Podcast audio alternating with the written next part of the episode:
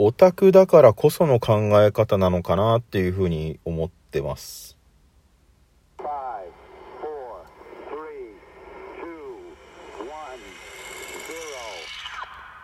逆転。こんにちは。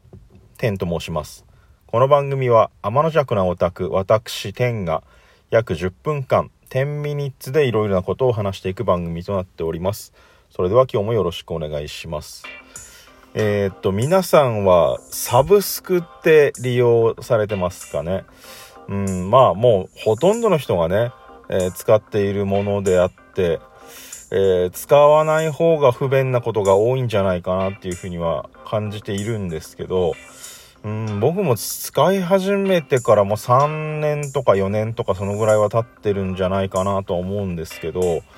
うん、まあ、音楽とかね、えー、動画とか、うん、本とか、あと漫画とか、えー、最近ね、あの CM で車のサブスクなんていうのもやってたりとか、香水もサブスクとかあるっていうのをテレビで見たことあって、あと洋服とかもあるみたいですよね。なんか、お試しでこうね着てみたりとか使ってみて、えー、気に入れば買い取りとかもできるような感じだと思うんですけどまあねサブスクっていうのは何なのかっていう話からするとまあほとんどの人が知ってるとは思うんですけどサブスクリプションっていうもののサービスでえーとまあ、調べたのをそのまま読むと定額料金を支払って利用するコンテンツサービスのことで、商品を所有するのではなく一定期間利用するビジネスモデルということで、え日本では略してサブスクと呼ばれているという話なんですが、うん、まあほとんどの人がね、えー、使ってるのは音楽とかね動画の配信サービスだったりとかあとは漫画なんかもね、えー、最近どんどんもう本屋さんが、えー、縮小されたりだとかもうお店自体がね、店舗がなくなったりだとかして、うん、本屋さん自体の数が減ってるなんていう話も聞きますけれども、うん、なんかね、漫画とかも、確かにもう本屋さんで読むっていう機会は前に比べたら減ってますよね。もうなんか日付が変わったら、その漫画アプリで開いて、もう日付が変わった0時00分から読めるみたいなところも多いし、うん。だからまあでも、結局こう、物を持つか持たないかみたいなところとも関わってくるとは思うんですけど、うん、やっぱ好きなものは手元に置いておきたいっていうのがオタクの考え方なんですけど、うん、なんかね、そういうサービスがめちゃくちゃ便利で、めちゃくちゃ無駄がなくていいものだっていうのは、すごい理屈では分かってはいるんですよ。でもやっぱりなんかね、こう、うん、その考え方をオタク的なね、感覚とか目線で言うと、オタクの文化っていうのは、その、ね、まあ、そういう特典会だとかって言って、サイン会だとかね、握手会だとか、えー、チェキを一緒に撮影するなんていう、ね、サイン色紙をもらうだとか、そういう、ね、お渡し会みたいなだとか、そういうために、まあ、同じものをね、何個も買ってもらうみたいな文化がやっぱオタクの文化としてありますから、うん、やっぱね、所有するっていうところになってくると、うん、そういうね、営業方法としては、サブスクっていうのは、同じものを何個も所有というか、同じものを利用することはできないというか、うん、一つの商品に一回の課金しかできないっていう感じだと思うんですよ。うん。でね、えー、昔ながらの感覚で言うとそういう、ね、えー、自分でお金払って現物を手元に所有するっていう考え方だと思うんですけど、うん。なんかね、動画配信に関しては、僕あんまりね、あの、ライブ DVD だとか、その、テレビシリーズの作品集みたいなものとかにそこまで興味がないというか、いつでも見たいみたいなものは、さすがに買いますけど、うん、そんなにこう、こだわって、あ、これ全部作品集めたいみたいな欲があんまりないので、動画配信のサブスクのサービスに関しては、うん、なんか、いいなと思ってるんですよね。うん、あの、入りやすいというか、今までは、あのー、ね、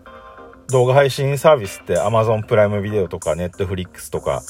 うん、なんか Unext とかね、Hulu とか、いろいろあるじゃないですか。うん。で、Amazon プライムの、えー、年間の会員にはなってるので、Amazon プライムビデオは普通に、えー、見れるっていう感じで、Netflix は1年だけ、その無料、1年じゃないか、何ヶ月か、1ヶ月？うん。その無料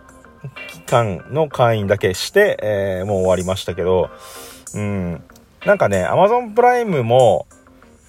あのー、携帯でね、iPhone でアプリで見てたんですけど、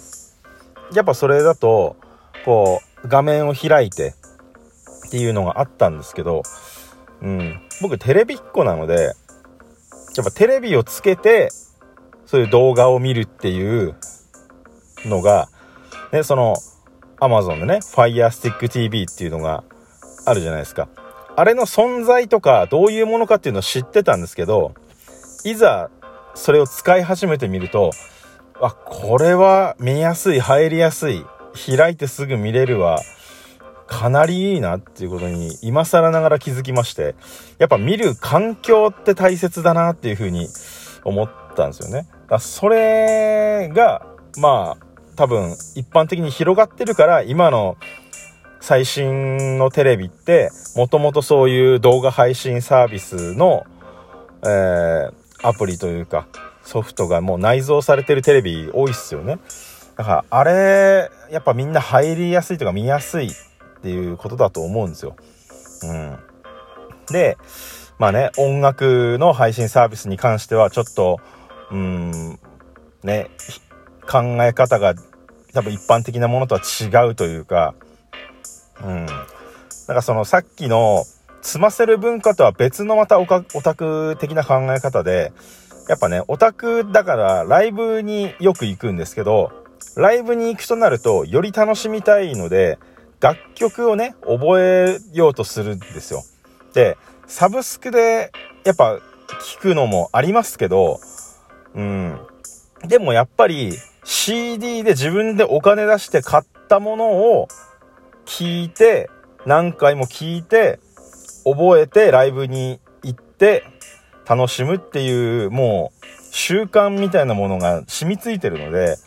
うん、なんかそうしないと、アーティストとか曲と向き合えた気がしないというか、うん、やっぱ音楽サブスクでいろんな曲が聴けるっていうのはいい点ではありますけど、でも結局は、その、音楽配信サービスを開いても、自分の気になった人しか検索して聞いたりしないってことに最近気づいて、うん。なんか、流れで出てきた、この人もおすすめですみたいなアーティストとかって、ほぼほぼ、俺聞かないじゃんっていうことに気づいて。うん。だからなんか気になったものとかはおそらく YouTube とかで見れたりするし、だからサブスクで音楽がたくさん聴けるっていうのの利点をあんまり、ね、その恩恵を受けてないっていうか自分でそうしてないっていう風に思ってて、うん。なんか、でも、人によって音楽の聴き方なんて違うなって本当に最近思ったのが、うん、こう、とある人と喋ってて、僕ヒップホップも好きなんですけど、で、ヒップホップの話をしてたら、なんか、その、耳障りのいいヒップホップにしか興味がないって言ってる人がいて、その、ヒップホップってやっぱり、ラップのリリックがあって、どういうことを言ってるかっていうのはすごい重要なポイントだと思うんですけど、その人はメッセージ性の強いヒップホップ嫌いですって言ってて、うん、なんか、その韻を踏んだりしたりすることで、耳障りがいい音楽のヒップホップを聴きたいっていう話をしてて、ああ、ちょっと本当に、方向性が全く違う感じで音楽聴いてる人もいるんだなっていう、なんかね、カルチャーショックを受けて、だから、サブスクとかもね、そういう曲を覚えるために聴いてる人ばっかりじゃなくて、うん、いろんな音楽を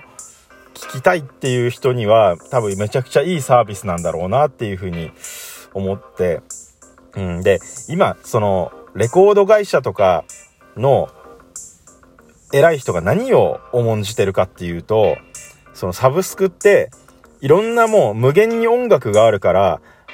あの、飽きられたらもう次の曲にすぐスワイプされちゃうっていうところで、最初の2、3秒でどれだけスワイプさせないかっていう研究をめちゃくちゃしてるらしいんですよね。うん。だからもうイントロを切って、いきなり歌始まりの曲とかが増えたりとかしてるっていう話を聞いて、うん、なんか、そういう音楽の作り方もあるのかっていうか、うん、うん、なんかね、だから、僕はちょっと前まで、あの、アニソン専門のサブスクっていうのに、を契約してたんですけど、うん、まあもうちょっといいかなと思って、音楽サブスク自体をもう全部切ったんですよ。で、うん、まあ、もうちょっと吟味してからまたサブスク音楽で、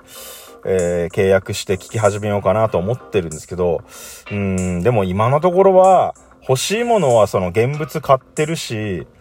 うん、最悪あのね、レンタル、ツタヤとかでレンタルで借りたりするし、サブスク自体は別にいいかなっていう風に、ミュージックビデオとか YouTube で見れたりもしますし、うん。だからね、感覚がサブスクに全然追いついてないオタクは僕以外もたくさんいるんじゃないかなとは思うんですけど、うーん、サブスクにまだまだ馴染みきれないオタクだけど、この感覚はもう多分一生治らないような気がするので、うん、これからもこうね、えー、サブスクのね、いいところを見つけられるようにはしていきたいとは思ってますけど、えーえー、便利な時代と、ね、それにもがくオタクの話でございました。そろそろお時間です。